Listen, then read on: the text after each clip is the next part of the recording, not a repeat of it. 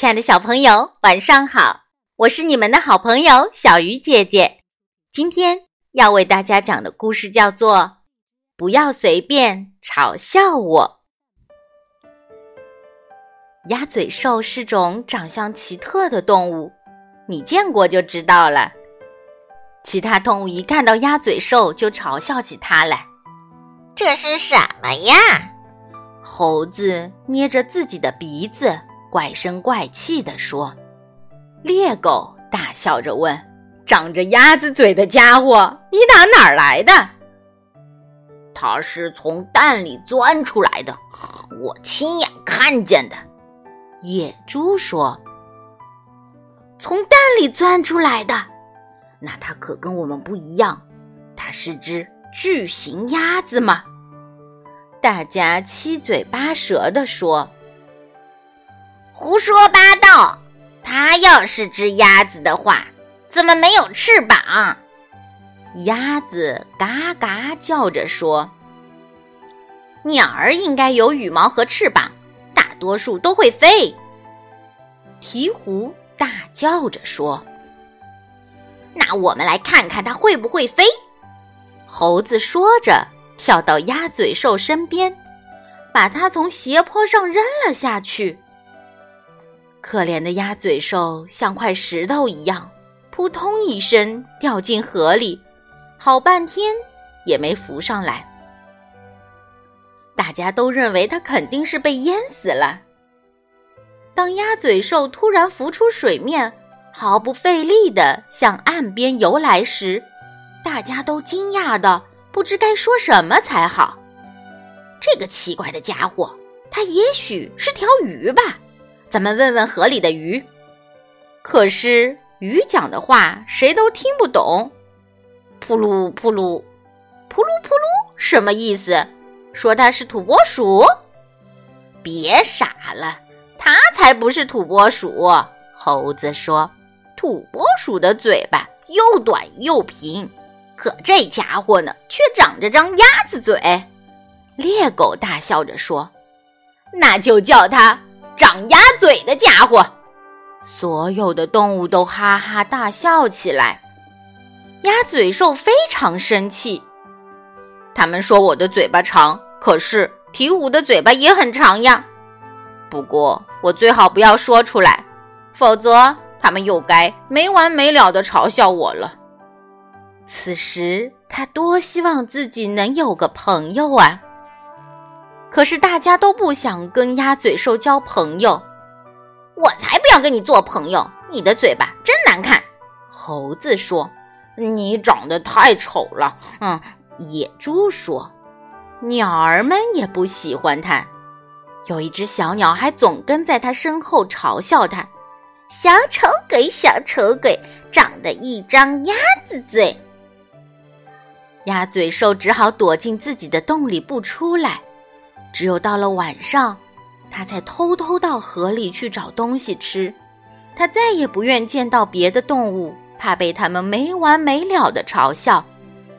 后来，鸭嘴兽决定离开这里。他想，走得越远越好，最好走到天涯海角去。虽然鸭嘴兽也不知道天涯海角在哪里，但他还是收拾东西出发了。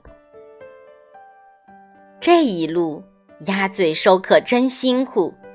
它有时跑，有时爬，有时钻，有时从一个小岛到达另一个小岛。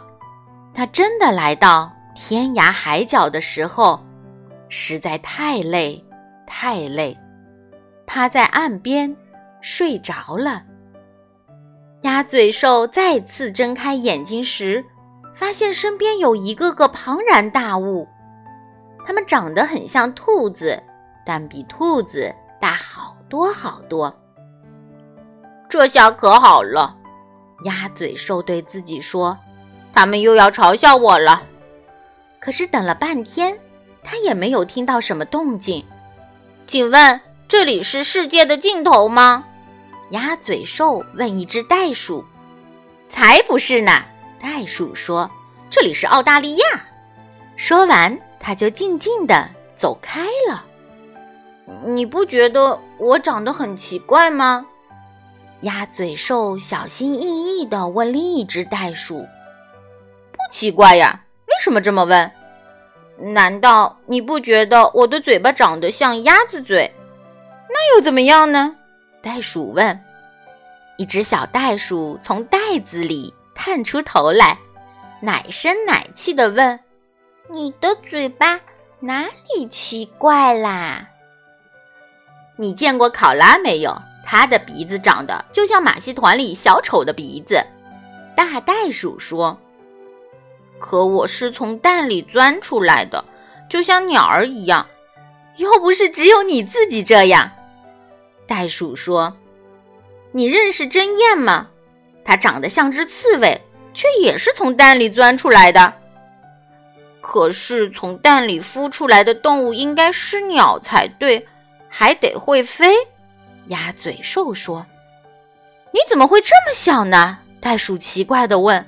“儿苗是鸟，可它根本不会飞呀。”长着小丑鼻子的考拉，从蛋里钻出来的针燕，叫儿苗的不会飞的鸟，以及肚子上有袋子的大兔子，这里的动物都很奇怪。我算是来对地方了，鸭嘴兽想：“我能留在这里吗？”鸭嘴兽问。“当然，反正澳大利亚大得很。”袋鼠说。“谁都能来，这里有的是地方。”小袋鼠说。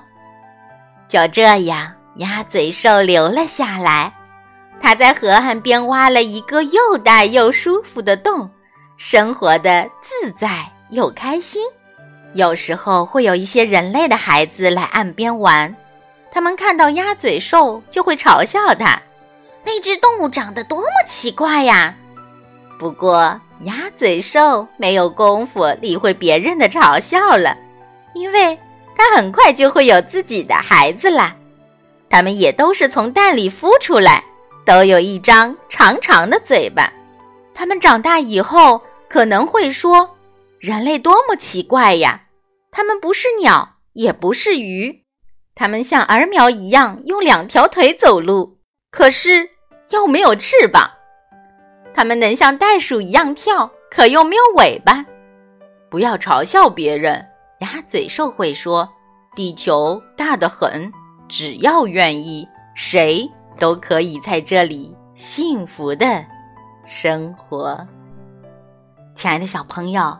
如果有人总是嘲笑你，你还能勇敢的享受做自己的感觉吗？